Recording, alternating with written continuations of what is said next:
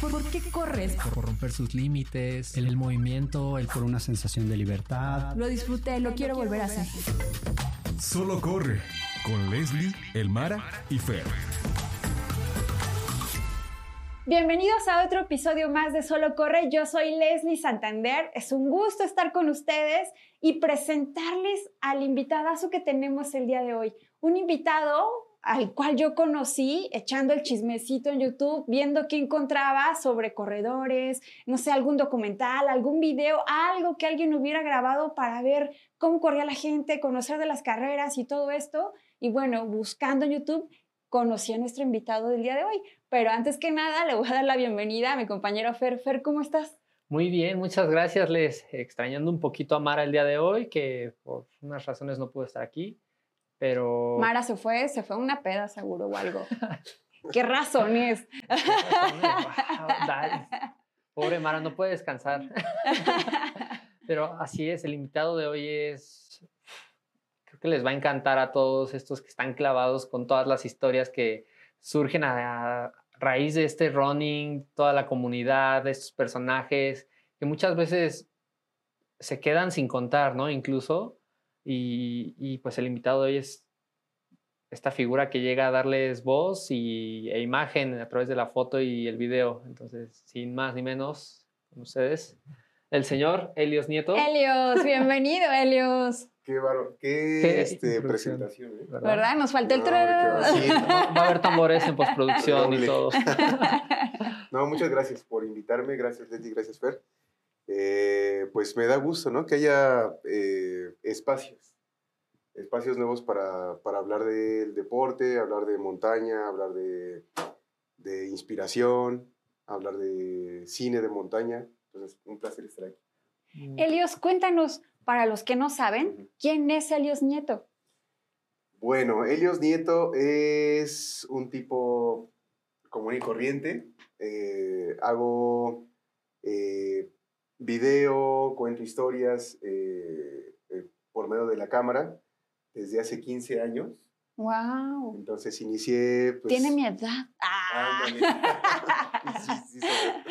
Eh, inicié en la publicidad hace 15 años y poco a poco fui migrando de la publicidad a documentales y de documentales a historias un poquito más, más ficcionadas. Entonces mezclo eh, todo esto y bueno, pues eh, lo importante es contar historias, ¿no? Ok. A veces sí, digo, intento contar historias de, sobre deporte, pero en general es eh, lo que me atrapa más son las historias de superación, ¿no? Sí es el deporte porque, bueno, encuentro, es de lo que he estado empapado toda mi vida, pero no exclusivamente de deporte, ¿no? Ok. y bueno, pues he hecho esto mm, profesionalmente por 15 años. Ya, pues ya, un rato, Helios. Oye, pero a ver, eh, ¿estudiaste cine o cómo es que llegaste a la publicidad? Estudié Ciencias de la Comunicación. Ah, Ay, Fer. Oye, Fer, somos equipo comunicación. y modo, Soporta. y después eh, me especialicé en cinefotografía digital. Ok. En Cuba. Wow, en Cuba. Órale, qué gran aventura. Sí, sí, sí, sí. Digo, nadie se hubiera pensado que en Cuba podías especializarte en, cine, ¿no? Ajá. Uno piensa que tal vez como la tecnología no es la mejor. Claro, que no llega tal vez tan rápido. No, nada que ver. O sea, tienen todas las últimas cámaras, las mejores luces, etc. Y por esa escuela en específico han pasado directores increíbles. ¿no? Wow. Scorsese, o sea, cualquier cantidad de directores han pasado por ahí. O sea, hay que ir a Cuba. Órale. Digo, hay que ir a Cuba a la playa. Esperen el especial de Solo Corre desde Cuba. A Varadero. solo corre en Cuba. wow, está súper increíble. Oye, y te voy a contar yo cómo llegué a Helios Nieto. Literal, cuando. No, no cuando comencé a correr, porque ya llevo varios años corriendo, pero sí cuando más bien me empecé a meter a YouTube y empecé a ver que YouTube era un mundo en el que podíamos encontrar materiales distintos, ¿no? Y entonces como corredora en México me puse ahí a buscar en YouTube como carreras, pues lo que yo escuchaba, ¿no? A lo mejor que el maratón de Nueva York, ¿sabes? Como cualquier carrera de otros países. Y entonces dije, seguramente debe haber material también en México. ¿no? Entonces me puse ahí a buscar, eh, no sé, Maratón de la Ciudad de México y encontraba videos, pero como muy homemade, como muy de personas que a lo mejor se iban grabando con su celular o con quien iban corriendo los iba grabando como al lado, pero ya sabes, todo movido, calidad muy baja y todo esto. Y eran bien poquitos los videos que encontré, realmente bien hechos, con, con calidad, con tomas específicas, con una dirección, ¿no? De carreras de México. Y entonces, entre que le picas y ya ves que YouTube te va sacando como todo el algoritmo, llegué al documental o al corto que le hiciste a Fabi Pineda, ¿no? Que en ese momento yo ni siquiera sabía quién era Fabi. Y por azares del destino, después corrí con ella en el equipo de Avi Zamora, ¿no? Y yo así de, ay, Fabi, la del docu, porque pues, yo ni la conocía. Pero bueno, gracias a ti conocí a Fabi, conocí una historia que me tocó, ¿no? Dije, wow, o sea, sí tocaste al personaje.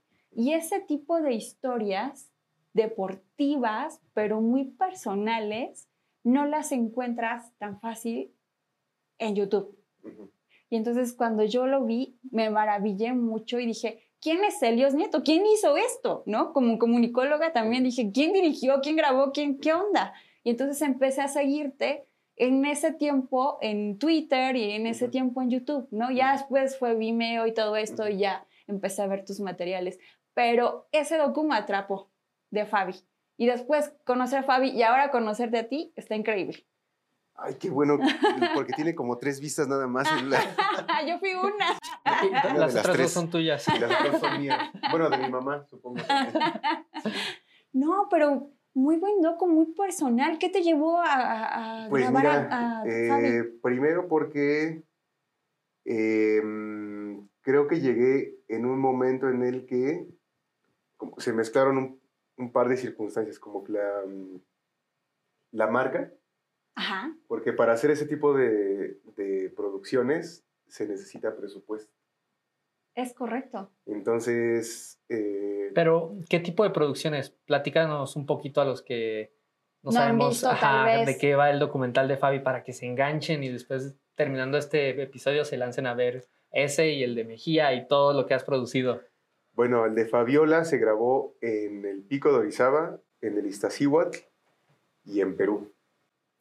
Entonces, eh, llevar una producción de México a Perú por...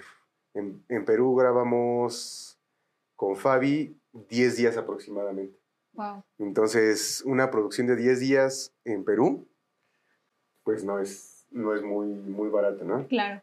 Y otros 10 días entre eh, Iztaccíhuatl, Pico de Orizaba, etcétera, tampoco es, es barato. Entonces, eh, fue un proyecto que, que en su momento le presenté a la marca Salomon y en su momento también eh, lo, lo, lo, acogieron con mucho, mucho cariño, también porque Fabiola es parte, en ese entonces era parte y creo que sigue siendo parte del equipo de Salomon. sí. Entonces, pues lo recibieron muy bien el proyecto y pues fue, fueron, fue una, un sueño hecho realidad porque yo siempre había querido grabar en Perú y en realidad habían dos atletas en ese momento en Perú aprovecharon la oportunidad que ellos estaban allá guiando y me dijeron, pues adelante, o sea, si, si tú tienes la, la, forma de llegar allá y encontrarlos, porque ellos estaban metidos en, en, sus respectivas montañas, ¿no?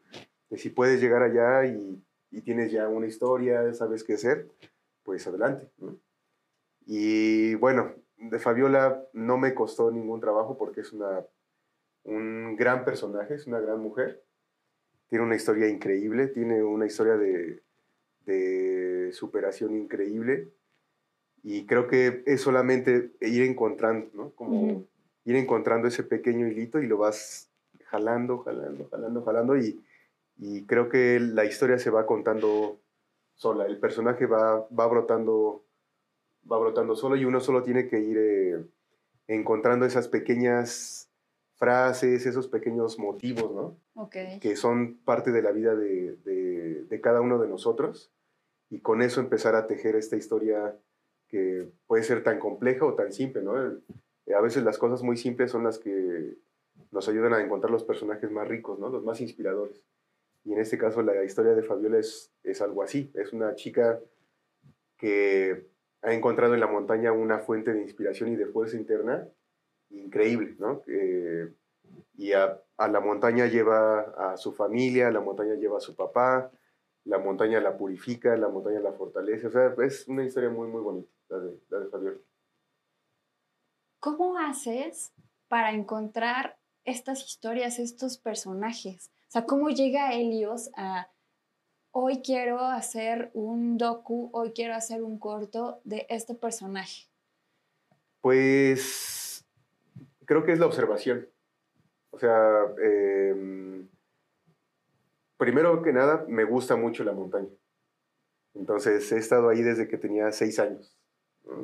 Siempre he estado en la montaña y eso te va eh, mostrando los personajes, los conoces, te platican de ellos, eh, a veces te los encuentras en la montaña. Eh, yo no corro tanto, pero uh -huh. sí, sí hago muchos deportes de, de, montaña. Hice mucho alpinismo, hice mucha escalada en roca en su momento. Y entonces te vas enterando de quiénes son como los referentes. ¿no? Eh, había escuchado de Fabiola ya, ya unos años atrás y me llamaba la atención contar algo sobre ella. Y hasta que tuve la oportunidad de, de entrar en contacto con ella, platicar un poquito y saber, ¿no? Más o menos los pormenores de su, de su uh -huh. historia, decidí que, que, era ahí, ¿no? Uh -huh. eh, no cuesta mucho trabajo, o sea, uno, creo que todos somos personajes eh, de un documental, ¿no? Creo que solamente es la forma de contar la historia, pero todos tenemos una vida eh, totalmente rica de circunstancias y de coyunturas que son dignas de contarse. ¿no? Yo no, no, o sea, en eso como que no concuerdo con muchas personas.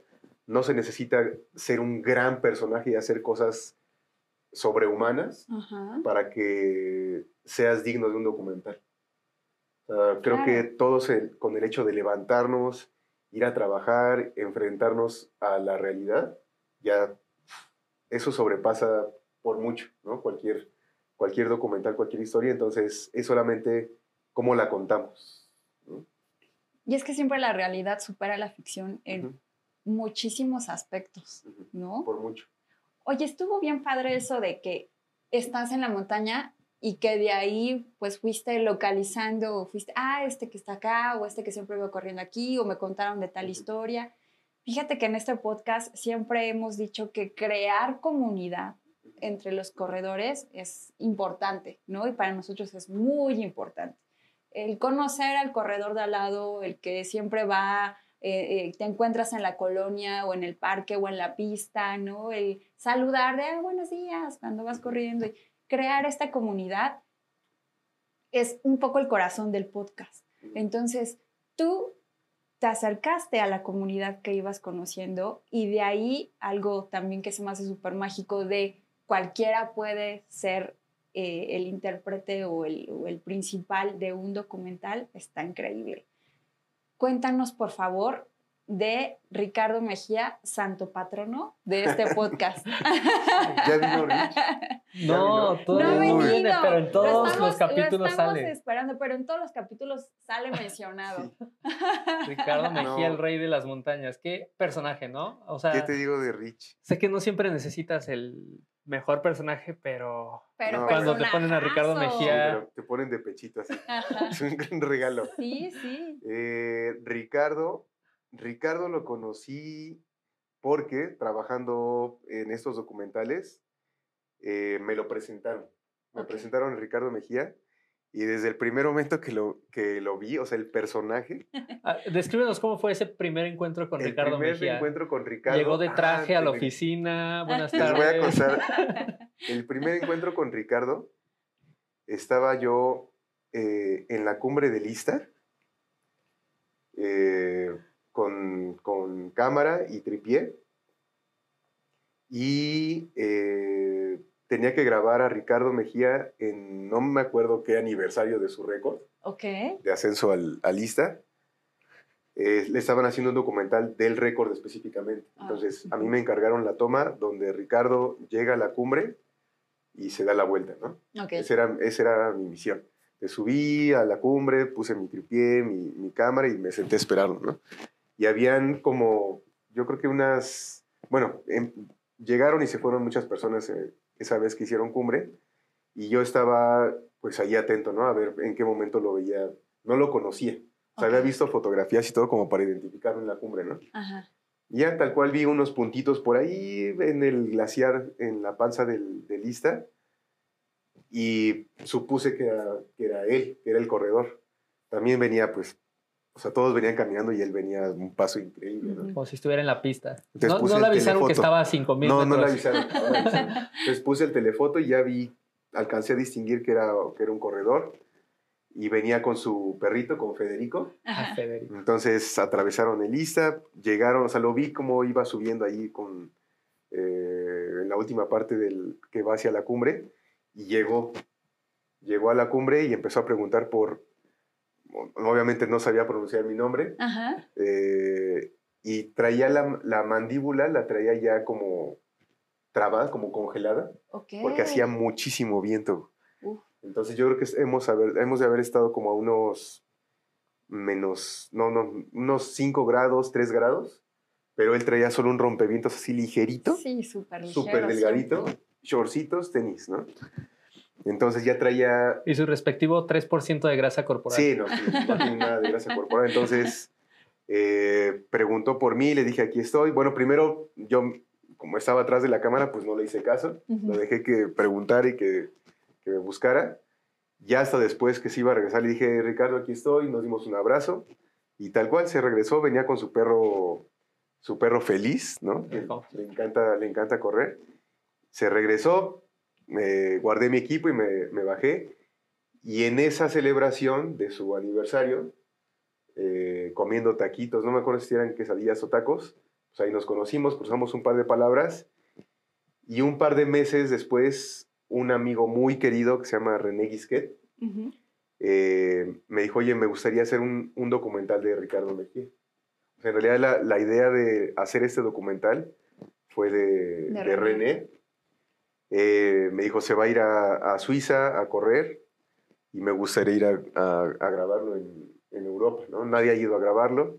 Es una gran historia y ya para ese entonces ya había como masticado mucho el- al personaje Ujú.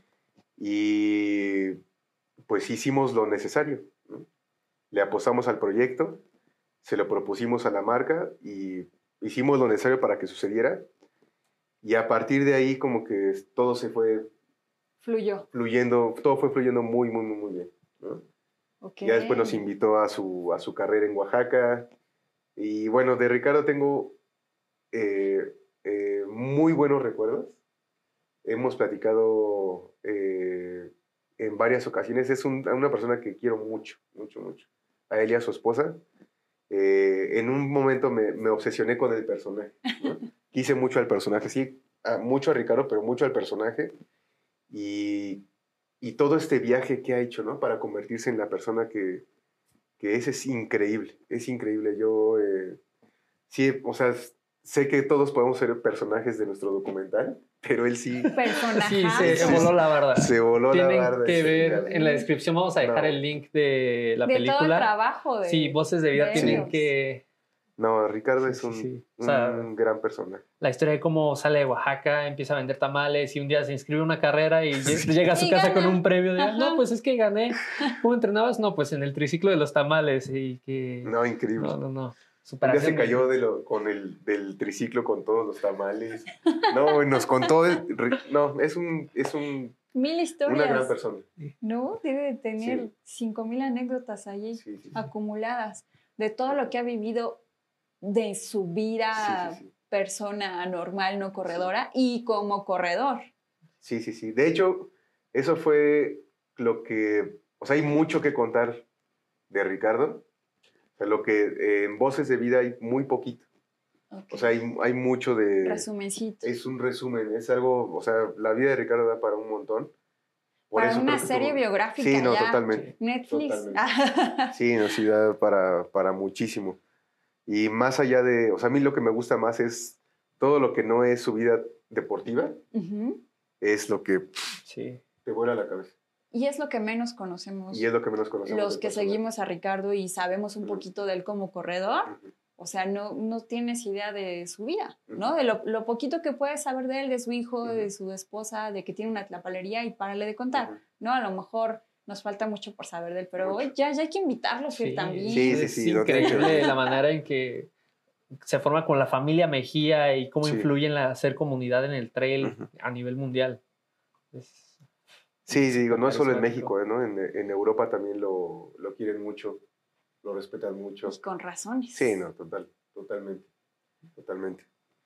Oye, Elios, y más allá de estas historias personales, hablando más del cine de aventura, ¿no? A lo mejor cobertura de carreras u, u otras eh, dinámicas que también grabas. ¿Cómo consideras que está desarrollado el cine de aventura en México? Ay, Es la pregunta dolorosa. es una pregunta dolorosa. Eh, a mí me da gusto que haya, que hayan, eh, no hay una nueva generación, sino ya hay como dos o tres generaciones después de, de una primera generación de realizadores. ok. Ya creo que hay, yo me atrevería a decir que ya hay unas dos al menos, ¿no? Eh, es obvio porque pues hay una gran cantidad de dispositivos Sí. que te permiten grabar ahorita, ¿no? Ya antes era tener una cámara o decente que pudiera grabar en buena calidad y subirla, subirla. ¿no? Ese era un, ese era un tema. Ahorita es, estamos viviendo otra realidad Ya, totalmente equipo ligero. Sí. Entonces, por esa parte, justifico, ¿no? Que haya mucha gente siendo testigo de los deportes de aventura, de actividades al aire libre, ¿no? Ujú. Eh, creo que eso está muy bien. Creo que em, lo merece, ¿no? Hay mucho, México da mucho para, para grabar, ¿no? Para contar historias. Hay muy buenos personajes. Creo que lo que falta es profesionalizar todos los ámbitos, tanto de los deportes de aventura, como los guías, como las marcas, como los apoyos de las marcas en general, ¿no? Como para que todo esto, esto vaya creciendo Sí, Equilibradamente. y que las marcas se den cuenta que este aparato tan complicado en realidad se nutre por el contenido de todo tipo. Un contenido que es muy orgánico, que producen los atletas, que producen los que consumen los productos, pero también una parte es este contenido que requiere de una producción más elaborada. Y ese, ese contenido solo lo puede hacer una persona que tiene un presupuesto medianamente decente, ¿no? Claro. Sí. Entonces, teniendo todas esas categorías de contenido, es posible nutrir eh, las necesidades del público, ¿no? Ok. Y creo que eso es lo que, lo que falta, como que, que se apoye, que se, mm, que se le den herramientas a estos nuevos creadores para que ellos sepan de qué manera producir buen contenido de calidad, cómo hacer sustentables sus negocios. Eso es, creo que es importantísimo para que esa gente que está emprendiendo y que está interesada en hacer estos contenidos diga, oye, sí puedo comer de esto. Sí, hay con queso. Sí, hay con queso. Sí, Como llevarlo un poco más allá del aficionado de fin de semana, ¿no? Con su Exactamente. GoPro. exactamente. que pues, es- concuerdo totalmente con lo que comentas. Creo que el clarísimo ejemplo es eh, esta productora que es la más grande a nivel mundial de contenido de deportes, que tiene fichados atletas que nada les cuesta agarrar una GoPro y grabarse haciendo lo que sea que hacen, brincar un cañón, o Ujú. etcétera, etcétera, y aún así invierte cantidades enormes en profesionalizar este contenido, que estamos Ujú. hablando de Red Bull Media. House, que es una máquina a nivel internacional que creo que aquí ya ha trabajado incluso en México, ¿no? Con algunos Sí. proyectos. Sí, sí, sí. El último que nos quieras platicar algo de eso. Por ahí Pues- formaste parte de una producción. Pues en Red Bull ha, ha producido diferentes contenidos eh, con diferentes... Ellos en realidad lo que hacen es buscar productoras dentro de los diferentes países y con ellos ajá. producen ¿no? Esos contenidos. Oye, Red Bull, a ver, yo sí tengo como la duda. Porque, por ejemplo, yo, yo llegué a Red Bull y llegué a Freeman y llegué a todo esto, literal picándole a YouTube porque yo soy bien chismosa, ¿no? Y es así, de a ver qué encuentro, a ver qué encuentro. Pero sí hay público en México para todo este tipo de cine, cortos, o crees que estamos en un momento mágico en el que el deporte outdoor y eh, correr y, y montaña y trail y todo esto está en un auge padrísimo que justo está llamando la atención de corredores y atletas o falta mucho todavía para que sí haya un público sólido en México. Falta, falta mucho. O sea, si tomamos en cuenta el tamaño, o sea, en geografía, México comparado con Europa. O sea, ya haciendo esa analogía, Sí. después la cantidad de habitantes entre México y Europa, esa es Exactamente. otra analogía. Eh, la calidad de los atletas, creo que, digo, ahí tal vez sí hay más nivel en, en otros países, pero creo que no hay nada que no se pueda lograr con atletas mexicanos. Y eso lo comparas con los públicos, sí es radical, o sea, es totalmente diferente. O sea, en otros países, principalmente en Europa, sí la, la audiencia es muchísimo mayor, la verdad. O sea, en México creo que estamos en un momento en el que eh, podemos decir que es la base, o sea, que es el momento en el que eh, mucha gente se está dando cuenta que puede salir, que puede correr, que puede andar en bici, que puede escalar. O sea, eso al, hace 15 años, 20 Sí. años, no, sí, no te, o sea, era un, era un Era nicho así imposible. Pequeñito, Sí, pequeñito, no. pequeñito. Éramos los raritos que salíamos Sí, a no, correr. no, bueno, bueno, éramos hace 15 años, creo yo andaba en la Tú primaria. todavía no, ni no. nacías, Fer. Corría en el recreo. Corría por su loncherita. Sí, pero no existía esa moda de ser runner o... Nada, nada, nada, nada, Nada, nada, nada. que ver. O sea, ir a la montaña era ver. rarísimo, Sí. rarísimo. Yo cuando empecé a correr le dije, mamá, oye, quiero ir al cerro que está aquí atrás de la casa. Me decía, estás loca, te van a violar en el cerro, Sí. ¿no? O sea, don't do it. Entonces sí, sí, se fue abriendo este espectro y este recibir a la comunidad runner en, en los deportes outdoor, ¿no? Sí. Porque antes era correr en la pista, correr en el gimnasio, correr en la caminadora, si acaso en tu colonia, con mucha precaución y tan tan, ¿no? Sí, las carreras en montaña tienen años. O sea, eh, pues ahí está Ricardo, nada más. Está el Profe Fletes. Nada más, sí. Eh, tienen muchísimo. El maratón Robert tiene uf, añísimos. Creo que 34 años, más o menos. Pues 30. más de 30 años sí creo que seguro, sí. seguro. Entonces, eh, creo que la tradición existe, los corredores existen. O sea, hablando solamente de, de carreras de, De trail. trail, ¿no? ajá. Eh, montaña, pues, ¿qué te digo? O sea, hay grandísimos montañistas en México, pero sí era un nicho muy pequeñito, ¿no? Ujú. Y eso también tiene que ver con todo esto que hablamos, como la difusión, cómo das a conocer la carrera de estos grandes atletas mexicanos, ¿no? Justo. Falta, falta eh, que se eche a andar esa, ese, esa gran maquinaria Sí. que produce que eh, gente pueda hacer contenidos más profesionales, que tengan más alcance, que, ten- que lleguen a más personas, que lleguen a, a públicos tan masivos que marcas grandes se interesen en apoyarlos con recursos más grandes y entonces, eh, o sea, es ganar, ganar, Sí, una patrocinios para, para otra. atletas, entonces... Claro. Claro, es como un ahí. círculo que se va retroalimentando. Eh, por ejemplo, en el caso de Mejía, cuando dices, ah, está este señor que corre rápido y gana medallas y va y gana todo, dices, ah, ok, bien por el, bien por el don, pero ¿qué te cuenta, no? Y en el momento que se empieza a producir esta pieza que dice, no, pues este, esta fue en su infancia, así cuida a su familia, trabaja en la tlapalería, este, estuvo corriendo, hacía sus entrenamientos, bueno, te cuenta toda la historia y te quedas clavadísimo de, ok, y ahora está apoyando el deporte, organiza su carrera en Oaxaca para descubrir nuevos talentos, etcétera, etcétera. Te deja inspirado y dices, ok, mañana voy a ir a correr, o sea, pones tu póster de Ujú. Ricardo Mejía y se empieza a generar más comunidad, Ujú. o sea, inspiras a más gente Ujú.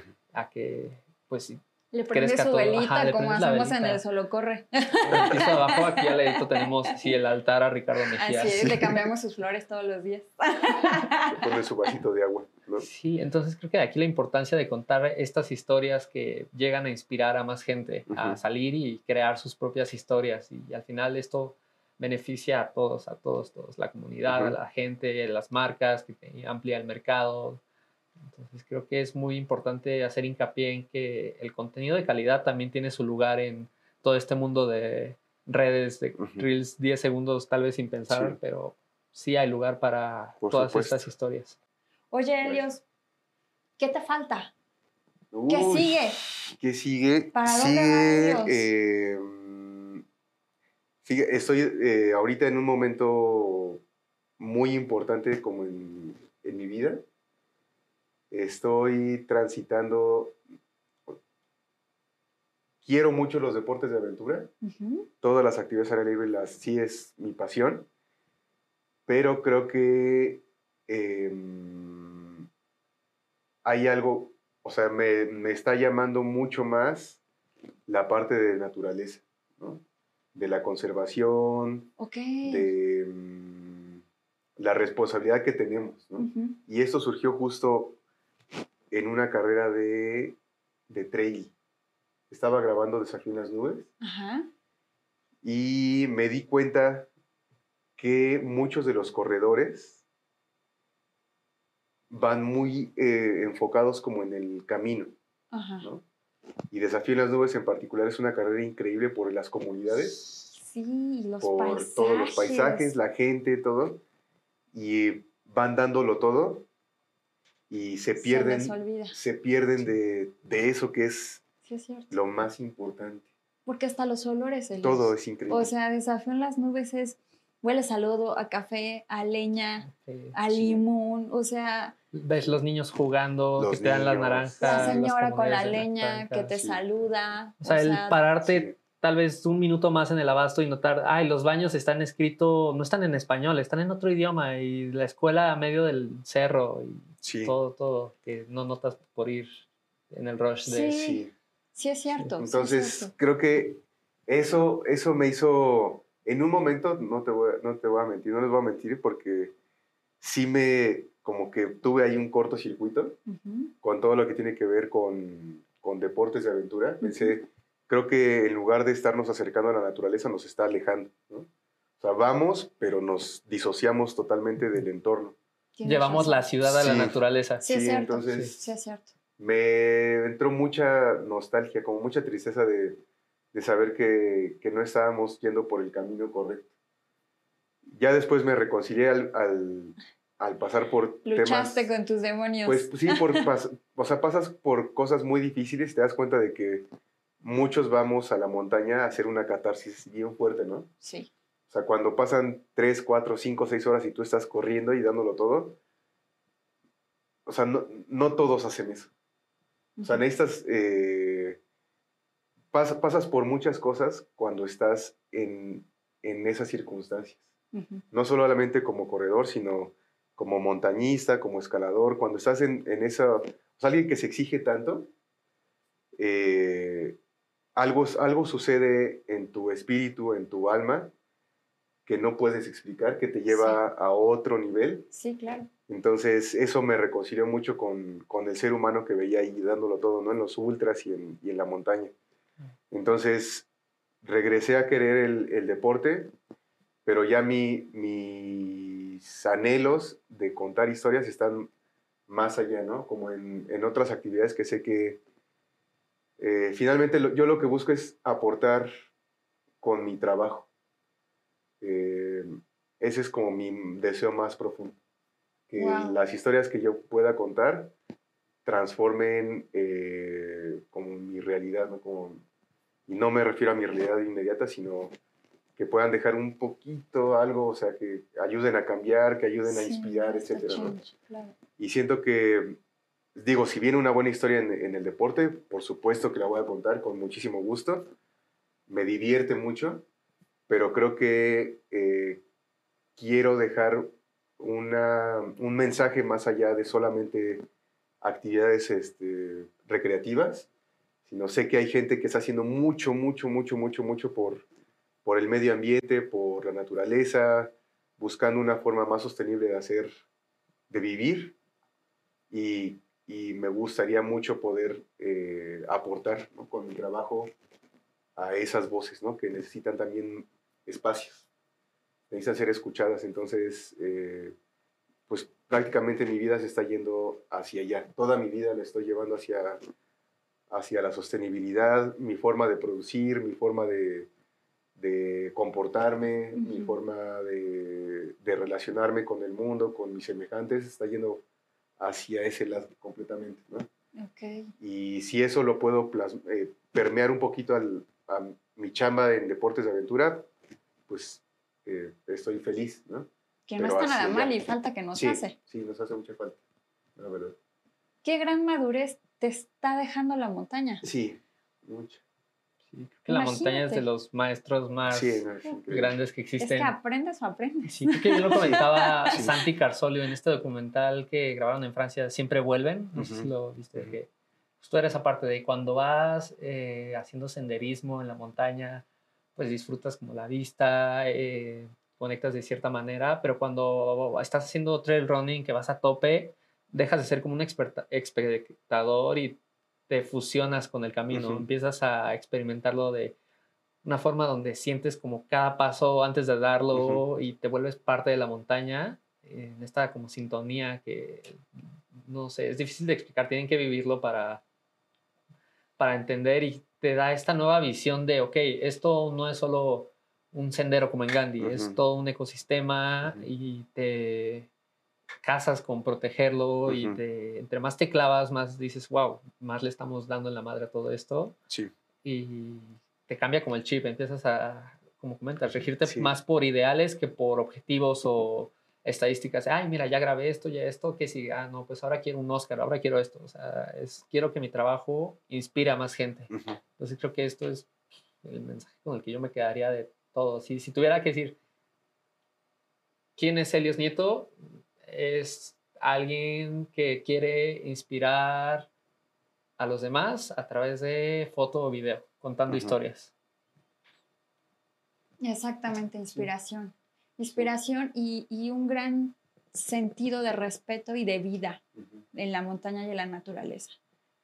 En un podcast anterior vinieron eh, dos corredores tarahumaras y nos dejaron justo esa gran lección de vida, ¿no? De, Sí, antes que nada, piensa que estás pisando a la madre tierra. sí.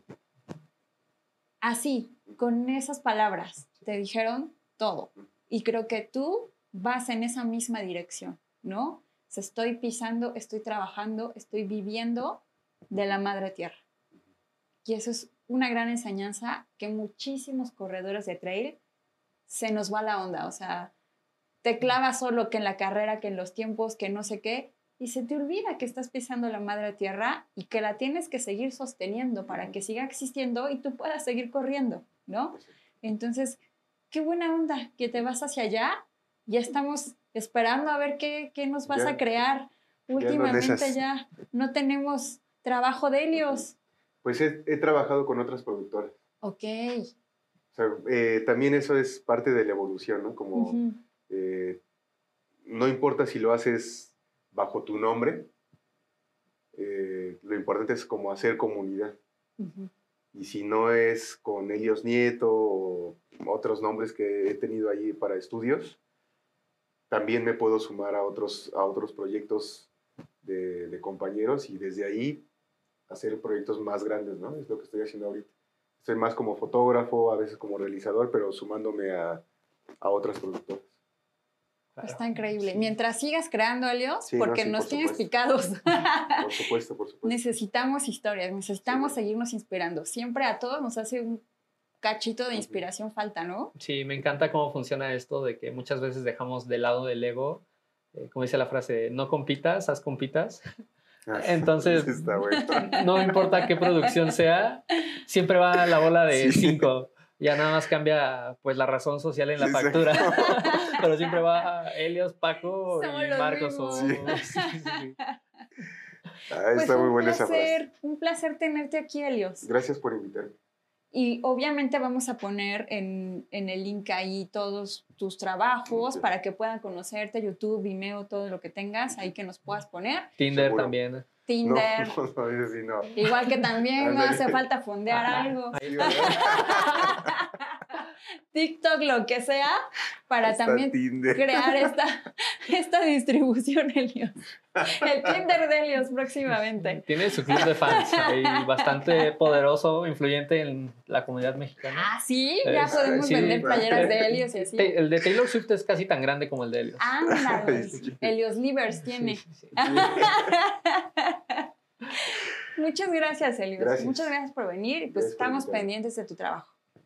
Fer, Pues muchas gracias por, lo puedo decir sí con total seguridad. Gracias por inspirarnos a todo, a tantas personas dentro de la comunidad a lanzarnos y hacer lo que sea que queramos hacer. O sea, no solo se trata de, ay, quiero salir y romper el récord de tal. O sea, no puede ser, quiero conocer a más mujeres montañistas o deportistas, quiero empezar a grabar, quiero hacer comunidad y todo este trabajo que has hecho a lo largo de los años me consta y lo firmo donde sea que sí ha tenido un gran impacto en la comunidad. Entonces, pues gracias por todo eso, Elios. No, no, no. Gracias a la comunidad, ¿no? Eso es importante. Gracias a la comunidad por, porque sin la comunidad no, pues no. no, estaríamos nada. aquí los No estaríamos tres. aquí Sí. los No tres. nos hubiéramos conocido. Exactamente. Muchas gracias. Y este fue otro episodio más de Solo corre. Solo corre con Leslie, Elmara y Fer.